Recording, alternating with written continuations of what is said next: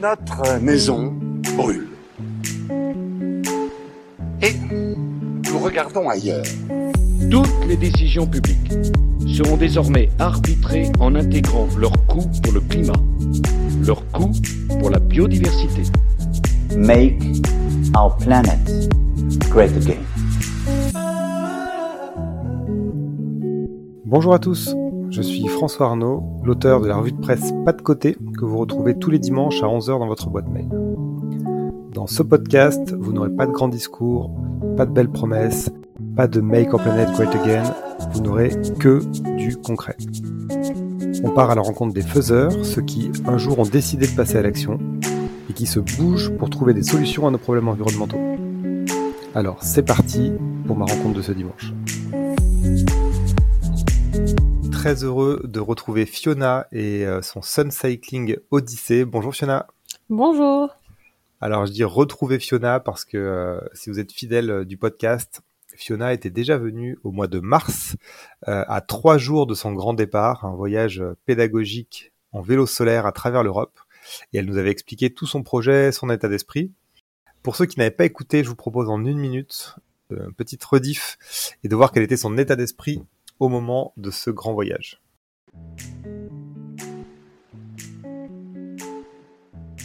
Alors mon projet, c'est une aventure à vélo solaire. Donc 4 mois d'aventure euh, pour un total d'environ 8800 euh, km. Et le but, c'est d'aller à la rencontre des initiatives locales pour la transition énergétique et également de sensibiliser au dérèglement climatique avec cette fameuse fresque du climat.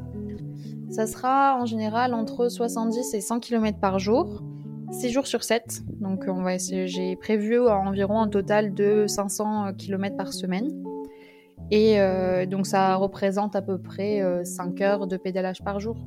Je pars de Perpignan, là où je fais mes études, et euh, je vais rejoindre d'abord la côte basque. Et une fois que j'arrive à Biarritz, ensuite je vais remonter toute la côte atlantique, donc que ce soit la partie française jusqu'au nord de la Bretagne. Puis ensuite, je vais passer en Angleterre et faire ensuite le tour de la Grande-Bretagne en sens horaire en fait. Donc euh, passer en Irlande, euh, remonter toute la côte irlandaise, passer par l'Écosse et redescendre par la côte est euh, du Royaume-Uni jusqu'à Douvres pour reprendre ensuite le ferry. Et derrière, je passerai par la Belgique, le Luxembourg, une partie d'Allemagne et je vais redescendre sur la Suisse pour arriver normalement début juillet à Lyon.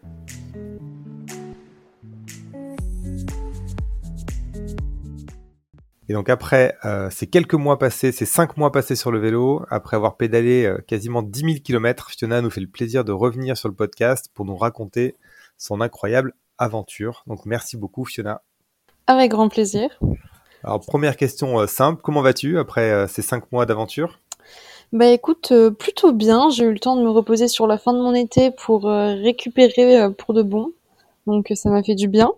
Mais euh, mais ouais, euh, après même cinq mois d'aventure, comme tu l'as dit, euh, mon corps commençait à fatiguer, c'est vrai, mais j'étais vraiment très très bien au niveau mental et et c'était vraiment une incroyable aventure à faire, donc j'en étais très très contente en, en, revenant. Alors sans tout nous dévoiler, est-ce que tu as trouvé en chemin ce que tu étais venu chercher? Je pense que je l'ai trouvé en grande partie. Et ça a vraiment été une aventure humaine, une aventure euh, personnelle, donc et puis une aventure sportive, bien sûr. Et, euh, oui, ça, ça a quand même bien satisfait euh, ce que je pensais y trouver. Alors ton projet, il avait deux volets, un volet évidemment sportif et aventure, et puis un volet plus pédagogique autour du changement climatique. Je te propose qu'on commence par cette partie climat, pédagogie, sensibilisation. qui, qui as-tu rencontré durant ton voyage dans ce but-là? Alors, euh, j'ai rencontré, rencontré 24 initiatives au total. Euh, et j'ai fait une, une dizaine d'interventions euh, dans des euh, écoles et classes. Euh, en initiative, j'ai vraiment eu des, des rencontres hyper diverses et diversifiées. Et c'était vraiment ce que je cherchais. Et, et j'ai adoré ça. Donc ça pouvait aller de d'aller visiter une, une forêt jardin nourricière, à euh, une, euh, une association qui aide au développement de projets euh, à haute valeur environnementale, comme ils appellent ça. Ça peut être des applications qui œuvrent aussi pour le climat, des collectifs de développement de l'usage du vélo. Enfin, il y a vraiment énormément de d'initiatives différentes. Je pense que j'en ai pas rencontré deux qui faisaient la même chose. Et c'était vraiment très cool de discuter avec eux et de voir que qu'ils étaient tous très motivés, que c'était quelque chose qui les passionnait. Et, euh, et ça donnait énormément de, de bonne humeur et de d'espoir en fait pour euh, pour la suite. Alors désolé de te poser cette question, mais je suis obligé. Euh, si tu devais en retenir qu'une seule parmi ces 24, euh, laquelle pour toi a été la plus marquante? Ah, c'est une bonne question ça. je pense que ça serait euh, celle dont je viens de parler, que au final j'ai même pas rencontré en personne, mais que j'ai avec qui j'ai échangé par téléphone. Et c'est une, association qui s'appelle Humans by Nature, qui se trouve dans le Pays Basque.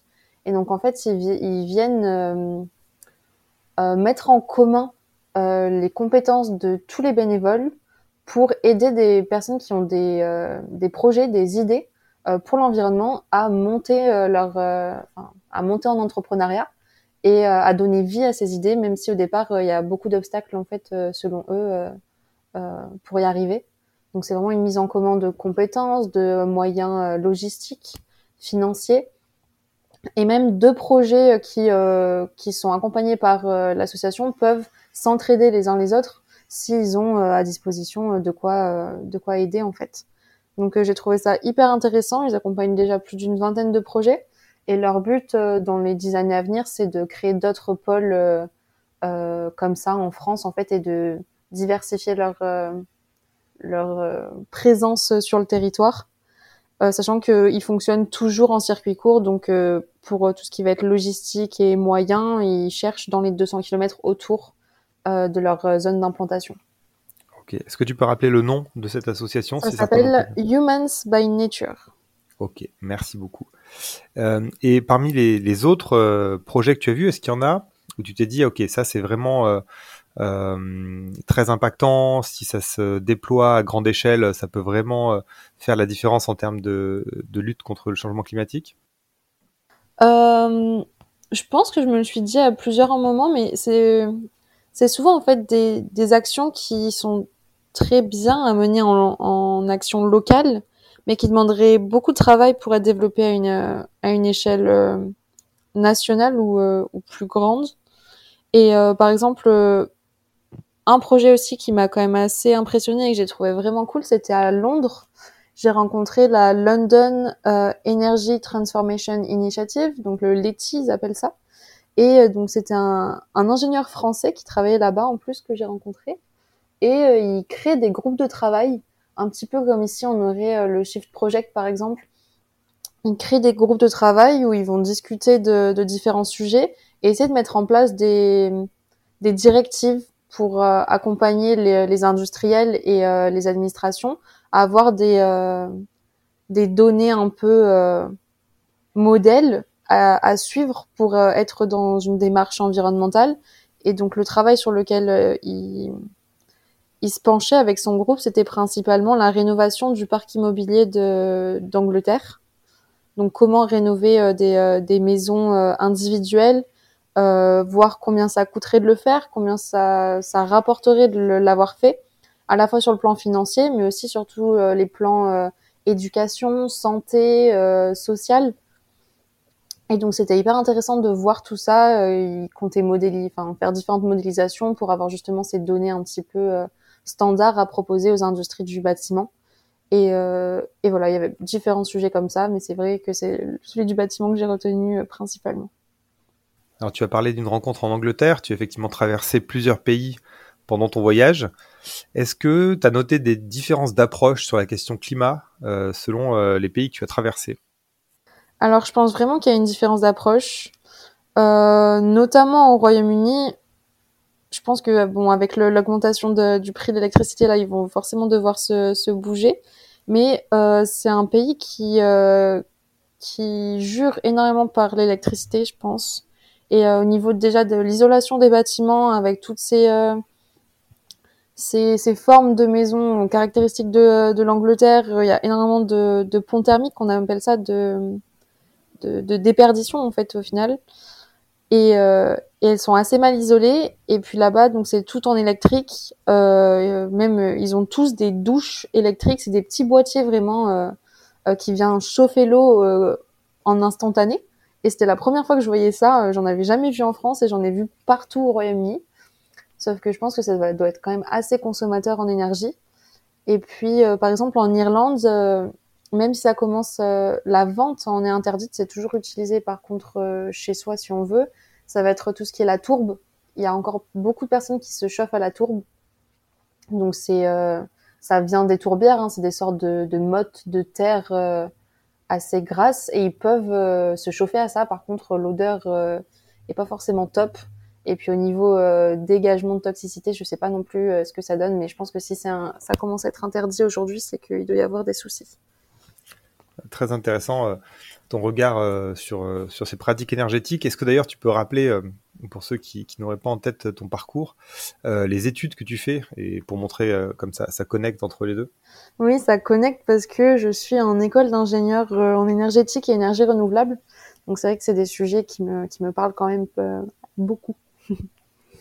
Alors si on continue sur l'énergie, tu avais donc un vélo avec des panneaux solaires, des batteries. Euh, Est-ce que ça a changé ton rapport à l'énergie justement euh, euh, sur la manière de la consommer, de la, de la protéger, de l'économiser peut-être? Non, je me suis vraiment rendu compte qu'avec euh, 1 kWh, ben, on, peut, faire déjà beaucoup de choses. Et que moi, ça me permettait de, de parcourir quand même une centaine de kilomètres facile. Donc c'est quand même hyper intéressant de le voir. Et le fait d'avoir mon panneau solaire avec moi, au final, sur mes euh, quasiment 10 000 kilomètres de voyage, euh, j'ai fait, j'ai utilisé 83% d'énergie solaire. Donc ça veut dire que la plupart du temps, quand même, j'étais, euh, je fonctionnais vraiment avec le soleil. J'ai eu peu besoin de recharger, malgré les pays nordiques dans lesquels je suis allée, ce qui est quand même très étonnant. Et, et oui, je me suis rendu compte que voilà, avoir, enfin, l'énergie solaire était vraiment très vertueuse et et il y a juste besoin d'avoir un récepteur et de quoi euh, transformer cette énergie. Mais en soi, c'est vraiment une énergie illimitée et, euh, et qui qu'on a besoin d'utiliser euh, dans, dans notre société à venir. Quoi. Tu peux nous faire un petit, un petit rappel donc de, de, de, enfin technique de ce que tu avais avec toi donc en termes de batterie, de, de, de Oui. surface de panneaux solaires, etc. Alors j'avais un panneau solaire de d'un mètre 80 sur 65 cm. Donc c'était un panneau souple, ça faisait 230 watts crête. Et j'avais une batterie d'un kilowattheure. Donc euh, avec ça, euh, normalement, un panneau comme ça, 5-6 heures de recharge, j'arrive à recharger ma batterie entièrement. Et donc j'ai passé des fois des journées où si je me, posais le midi pour manger euh, mon pique-nique ou quoi, et donc je pédalais pas, je terminais ma journée, j'avais plus de batterie que quand je commençais le matin ce qui était euh, très très satisfaisant. Et alors les jours où tu as dû, euh, donc les fameux 17% là de, de recharge que tu as dû faire sur le trajet, c'était quoi les caractéristiques euh, des, des jours vraiment euh, très peu ensoleillés ou co- comment tu t'es retrouvé à devoir recharger? Alors c'est des jours, oui, très peu ensoleillés, bien que même avec des nuages blancs, en fait, je recharge un petit peu, mais je vais pas recharger assez. Et puis les jours vraiment de pluie, bien qu'au final euh, les jours de pluie constante euh, du matin jusqu'au soir, je les compte euh, sur les doigts de la main. Sinon c'était plutôt des averses, puis du soleil à nouveau, puis des averses. Et donc généralement, en fait, je chargeais la veille quand je me disais bon, je suis pas sûre d'avoir assez de batterie pour demain. Et puis j'annonce une météo pas forcément très ensoleillée, donc dans le doute, plutôt que d'être stressée toute la journée à regarder le niveau de ma batterie, à me dire je vais pas arriver jusqu'au bout, je préférais recharger un petit peu. Euh, Peut-être que des fois c'était pas forcément nécessaire, mais ça m'apportait euh, une, une sérénité supplémentaire que, qui était quand même pas négligeable. C'était plus en préventif, euh, Ouais. parce qu'on on le rappelle, hein, tu es parti avec un, un vélo et un attelage qui était assez lourd, donc euh, effectivement sans batterie, euh, enfin, sans énergie pour arriver à tirer tout ça, c'était pas, pas du tout évident. Oui, mais je faisais quasiment 70 kilos, donc c'est vrai que, enfin, sans assistance, je pense que vraiment qu'il y a énormément de montées que j'aurais pas pu terminer ou pas pu faire. Tu parles des montées, justement, euh, petite question de curiosité aussi. Est-ce que euh, les journées avec beaucoup de dénivelé, tu constatais que tu consommais euh, significativement plus ou c'était pas si euh, visible que ça? Alors, je consommais un petit peu plus, mais c'était pas forcément non plus ultra visible parce que en général, qui dit montée dit descente. Et du coup, toutes les descentes, ben, je consommais rien. Et, euh, et ça compensait quand même pas mal le, la consommation que je faisais sur les montées. Après, c'est sûr que quand je suis en montée, je vais utiliser plus euh, l'assistance. donc, je vais être sur des niveaux d'assistance plus importants que quand je suis sur du plat. Mais je pense qu'au final, sur une moyenne à la journée, euh, ça, c'est plus ou moins kiff-kiff. Ok, super intéressant. Euh, tu as fait aussi pas mal de fresques du climat, notamment dans les écoles. Oui. Qu'est-ce que tu retires de, cette expérience? Que euh, les jeunes sont très intelligents et que la relève est là, je pense. J'ai pu faire cette fresque dans, à différents niveaux. J'ai fait du CE2, CM1, CM2, un peu de sixième, du troisième. Euh, j'ai fait également une classe de seconde et une classe d'IUT. Euh, donc des fois avec un format vraiment long de 2-3 heures et des fois juste avec un format quiz pour euh, sensibiliser au maximum en 45 minutes, une heure. Mais dans tous les cas, euh, il y avait vraiment des, euh, enfin, un intérêt de la part des élèves sur le sujet. déjà pas mal de notions comprises. Bon, avec les plus petits, euh, des fois, c'est juste, euh, on va dire, des notions de base qui sont difficiles à comprendre. Par exemple, les CE2, rien que le, la notion de cause et conséquence, c'est quelque chose qui n'est pas encore totalement bien assimilé, donc forcément, le travail derrière est un peu plus compliqué. Mais, euh, mais on sent déjà une certaine sensibilité à l'environnement, il faut faire attention à comment on se déplace, à comment on mange. Et, et je trouve que c'était vraiment hyper intéressant de, de travailler avec eux. Et puis tu avais un bel outil avec euh, ton vélo euh, à, à, énergie solaire pour euh, faire le lien entre ton discours et puis, et puis, et puis tes actes. Donc ça devait être aussi assez intéressant pour les enfants de voir ton aventure et de t'écouter parler de ton voyage. C'est ça, et puis il y a des fois où j'avais pas forcément le temps, ou du moins les professeurs n'avaient pas réussi à, à organiser une, une, fresque du climat ensemble, mais ça n'empêchait pas que une ou deux fois je suis juste passée dans une école en fait, et puis on a discuté euh, une demi-heure, une heure tous ensemble avec les enfants. Je leur montrais le vélo. Euh, ils me posaient plein de questions. Et puis euh, derrière eux, en fait, ça leur ouvre vraiment l'esprit sur sur la réalisation de leurs propres rêves, de leurs envies, de, de se donner les moyens de le faire. Et ça m'a fait vraiment très plaisir de, de pouvoir échanger avec eux sur ces sujets-là. Super, c'est génial tout l'impact que, tu as pu générer parce que euh, tu as rencontré plein d'enfants, les enfants le soir parlent aux parents et puis euh, et puis tu as tu as forcément euh, installé le sujet de la mobilité, du solaire dans les dans les discussions et dans les dîners donc bravo pour aussi pour ça. J'espère en tout cas que, que ça fait un petit effet boule de neige derrière et que ça ça permet à plus de monde encore d'y réfléchir. Je te propose qu'on passe à une deuxième partie où cette fois-ci on parle un peu plus du voyage et de l'aventure euh, que, ça a représenté. Euh, est-ce que ça a été euh, dur physiquement? Alors, ça a été dur, mais moins que ce à quoi je m'attendais.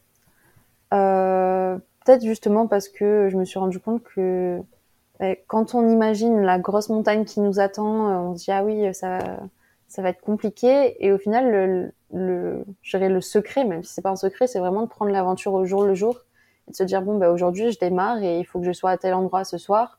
Et mon objectif c'est juste ce soir. C'est pas forcément euh, dans deux mois et donc euh, je faisais entre 70 et 115 km par jour. Euh, j'arrivais en général à faire euh, mes journées en entier. Enfin, j'ai toujours réussi à atterrir là où j'avais prévu d'atterrir le soir. C'est vrai que des fois la fin de journée pouvait être très fatigante. Et, et les dernières côtes les dernières les derniers kilomètres quand, quand vraiment on n'en peut plus, qu'on a eu de la pluie ou qu'on a eu vraiment beaucoup de dénivelé, euh, ça peut être euh, assez euh, assez dur. Mais c'est là aussi que le, que le mental rentre en, en jeu et que et que la zone de confort est vraiment absente. Donc il faut il faut se pousser un petit peu dans ces retranchements, mais mais quand on arrive à destination, c'est là qu'on on se rend compte de ce qu'on a fait et qu'on est d'autant plus fier aussi. Et comment tu as réussi mentalement justement à gérer ça, à, tenir sur cinq mois, parce que c'est quand même très long, cinq mois.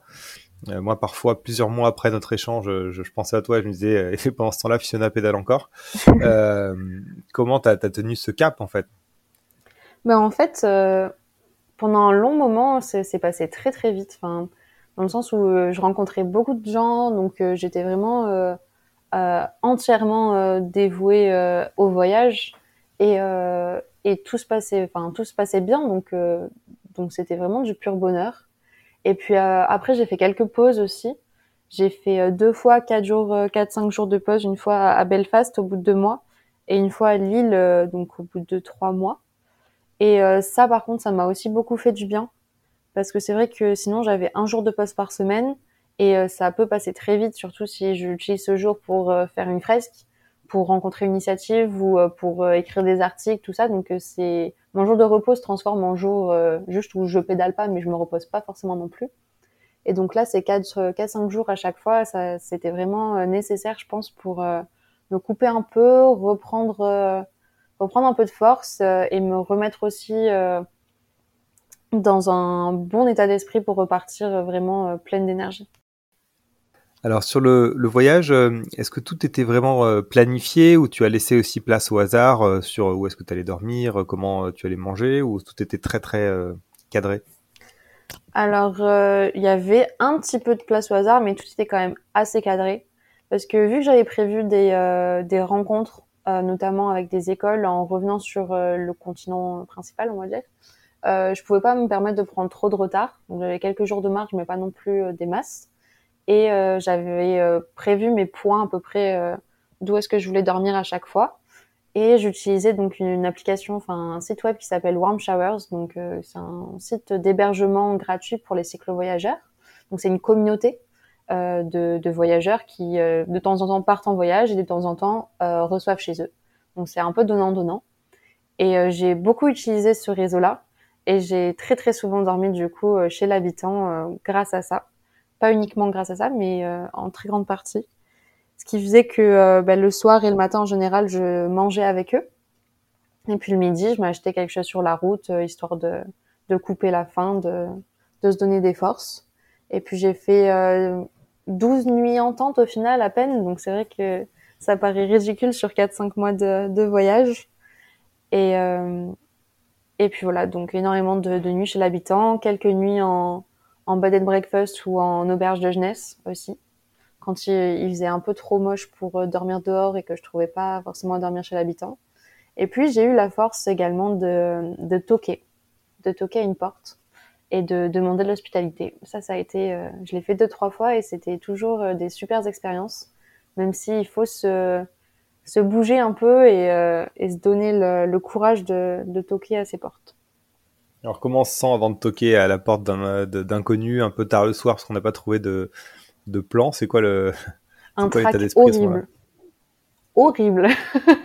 euh, surtout la première fois en fait, euh, j'arrivais, j'étais descendue de mon ferry euh, à 19h30 presque, donc euh, il faisait encore jour, mais ça allait pas non plus durer des heures. Il comptait pleuvoir dans la nuit, donc j'avais pas envie de dormir en tente.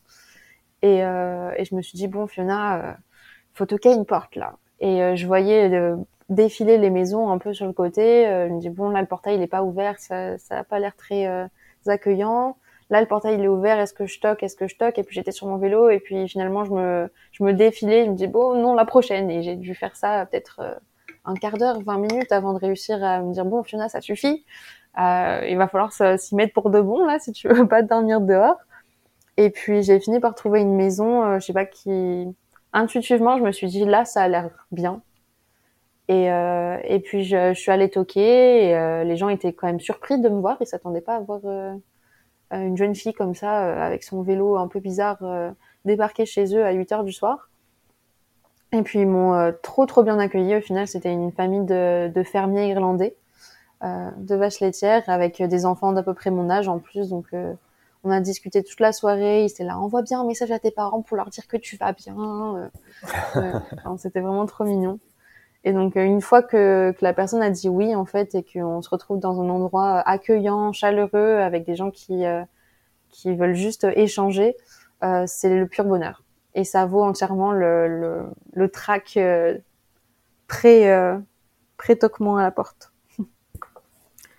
C'est une, chouette euh, leçon que tu nous donnes aussi, euh, de bah, sortir de sa zone de confort et puis surtout euh, de voir que derrière une crainte, une peur, il y a aussi parfois, souvent même, des, bah, des belles rencontres et des choses positives derrière auxquelles on ne s'attend pas.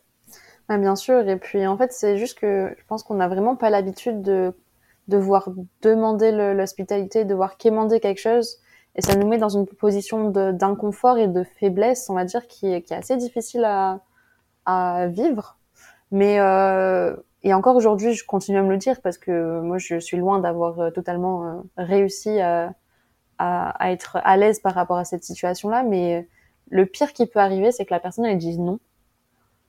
Et donc à ce moment-là, il faut bah, toquer une autre porte, mais euh, mais donc il y a une chance sur deux que qu'elle dise oui par contre et, de passer une super soirée en bonne compagnie. Et donc euh, c'est vrai que quand on regarde la chose vraiment très logiquement, il n'y a aucun, aucune raison qui nous empêcherait de, d'aller vers les gens. Bah, écoute, merci beaucoup pour ce partage. Euh, c'est euh, une super expérience, mais euh, on va pas rester que sur des choses positives. Fiona, il faut quand même que tu me dises, tu as forcément eu des galères pendant ces cinq mois de voyage. Bien sûr que j'ai eu des galères, sinon ça aurait pas été rigolo.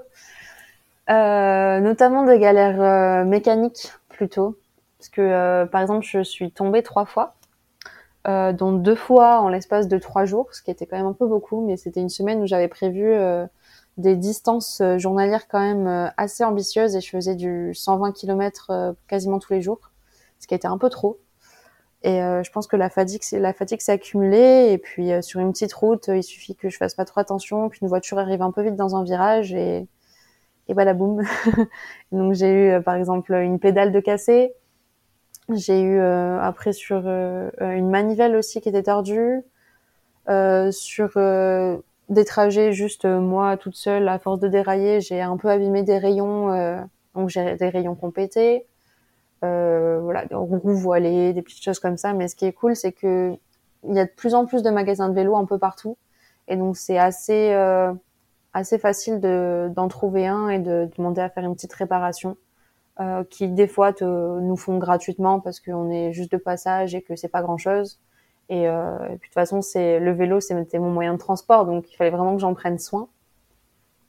Et, euh, et il y a quelques jours comme ça où c'était un peu compliqué niveau mécanique, et notamment par rapport à la remorque aussi, qui avait du mal à rester bien haute derrière mon vélo et en fait qui, qui voulait descendre un peu et, et frotter contre mon porte-bagages, ce qui m'empêchait un peu de tourner et de garder un équilibre euh, bien, bien. Donc ça aussi, ça a été un, petit souci euh, pendant le voyage, mais que j'ai réussi euh, à maintenir d'aplomb jusqu'au bout quand même. Comment s'est passée la cohabitation, on va dire, avec les, voitures? Est-ce que tu as eu quelques frayeurs? Les gens étaient plutôt bienveillants parce que tu prenais un peu plus de place avec ta remorque, tes panneaux solaires. Comment ça se, comment s'est passée cette cohabitation? Alors plutôt bien. Euh, très souvent, surtout en France, euh, le long de l'Atlantique, tout ça, il y a beaucoup de, voies vertes, de voies cyclables, hors de la circulation des voitures. Donc ça, c'était quand même très pratique. Euh, après, sur toutes les routes un peu euh, Angleterre, euh, Irlande, elles sont souvent bordées par des énormes haies et pas très larges, donc difficilement élargissables. Et au final, je pense que les voitures elles ont déjà l'habitude de pas passer à deux en voiture, enfin à, deux voitures, donc elles se disent bon ben je vais attendre derrière. Euh. franchement, je les ai trouvées très cool par rapport à ça. Mais euh, ça va dépendre aussi des régions. Il y a des fois où on s'est fait frôler. Euh. je dis on parce que ça m'est arrivé de me faire accompagner par par des locaux sur quelques kilomètres. Et, et il y a certains moments aussi où j'avais pas forcément peur pour moi, mais pour les voitures qui arrivaient dans le sens opposé, parce que ça arrivait, ça arrivait souvent que du coup les voitures qui veuillent me doubler euh, donc euh, se déportent sur la, la voie d'en face, alors que des voitures pouvaient arriver dans l'autre sens. Et je me suis dit un jour je vais vraiment euh, assister à un accident, mais euh, mais ça s'est jamais passé heureusement. Mais ouais, dans le dans l'ensemble quand même une bonne cohabitation, ça va. D'accord. Euh, Est-ce que tu as eu des frayeurs pendant ton voyage, au-delà de, du côté routier, des moments de tu t'es dit là je suis je suis je suis dans une zone de risque, je, je suis pas tout à fait en sécurité? Pas vraiment. Euh, je me suis vraiment toujours sentie quand même bien à l'aise euh, où que je sois. Même quand je faisais des, bivouacs dans la nature, euh, enfin, je me sentais pas en danger, euh, en insécurité. J'arrivais à trouver des coins où je me disais bon ben là c'est un bon endroit. Et euh, et oui, enfin je je me suis pas forcément sentie sentie en danger non. je te pose la question parce que c'est un peu une croyance limitante de beaucoup de gens qui voyagent ou qui aimeraient voyager comme ça en disant mais est-ce que c'est pas risqué, etc. Et en fait, c'est vrai que quand on lit tous les récits de, de, voyageurs, tout le monde se sent très très safe à peu près partout, même dans des pays où on ne soupçonnerait pas. Oui, et d'autant plus en étant une femme, on m'a souvent dit mais mais ça va pas, imagine euh, enfin tout ce qui peut t'arriver, euh, les gens tu les connais pas, tout ça. Et en fait j'ai vraiment expérimenté que de la pure bienveillance. Euh, j'ai jamais eu de soucis par rapport au fait d'être une femme qui voyage seule. Au contraire, il y a souvent des gens qui me disaient mais enfin on va pas vous laisser dans la galère comme ça, on va essayer de trouver une solution. Et c'était vraiment cool de, de voir autant de gentillesse. Moi, ça m'a vraiment redonné un peu foi en l'humanité, vraiment. Ah, bah, c'est beau. Je me suis dit, mais c'est trop cool. C'est vraiment incroyable. des gens qui me connaissaient pas et qui, euh, via la plateforme, me disaient, ah oui, tu peux venir dormir à la maison ce soir. Euh, par contre, euh, on n'arrivera pas avant telle heure. On te laisse la clé sous un coquillage. tu rentres, tu prends ta douche, tu t'installes, fais comme chez toi.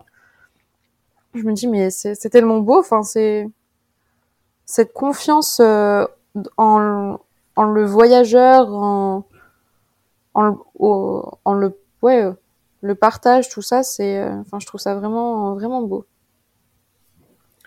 Bah, superbe de, terminer un peu là-dessus. Je te propose qu'on fasse une, dernière séquence sur euh, l'avenir, un petit peu, de regarder un petit peu devant.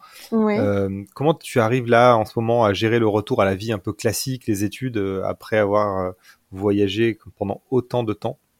Alors c'est pas facile, j'avoue. Après j'étais aussi contente de poser un peu mon vélo après cinq mois de voyage justement parce que euh, le corps était aussi un peu fatigué. Donc là euh, il est d'ailleurs en train de se refaire une beauté chez le les réparateurs. Donc euh, donc chacun son repos bien mérité. mais ouais, le, le retour aux études, ça fait quand même bizarre de se retrouver à nouveau assis dans une classe toute la journée alors que qu'avant j'étais euh, dehors toute la journée euh, sur mon vélo à, découvrir plein de choses. Et alors, est-ce que tu as euh, le virus du voyage? Est-ce que tu as déjà en tête de, nouveaux projets? Alors, pas forcément. Pas forcément pour le moment parce que je sais que j'ai déjà beaucoup de choses qui m'attendent. Mais, mais je me suis dit que oui, c'est sûr, je repartirai un jour à vélo parce que ça, c'est vraiment, enfin, j'ai adoré ce mode de voyage.